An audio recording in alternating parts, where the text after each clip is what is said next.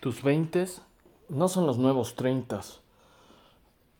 La expectativa de vida se está alargando. Vamos a vivir mucho más, mucho más sanos, con una mejor calidad de vida.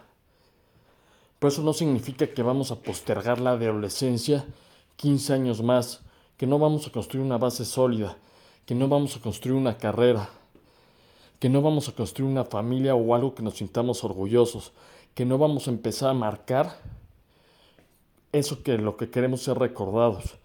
Los 20 no son una década para prolongar la adolescencia. Es una época para disfrutar, para crear los cimientos, para crear nuestros hábitos, para crear esa base que nos va a constituir toda nuestra vida. Es para decir con, quiero, quién quiero estar cerca, con quién ya no quiero estar cerca, qué me suma, qué no me suma, qué me aporta, qué no me aporta. Los 20 no son los nuevos 30, son los 20, son una época que nos define, son una época donde tenemos las bases de nuestra carrera, de nuestros conocimientos, de lo que queremos ser y construir.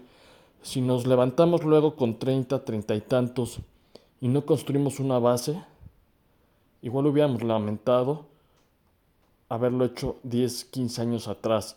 Disfruta tus 20, tus 30, tus 40 pero no vivas en la eterna adolescencia. No vivas sin construir una base sólida.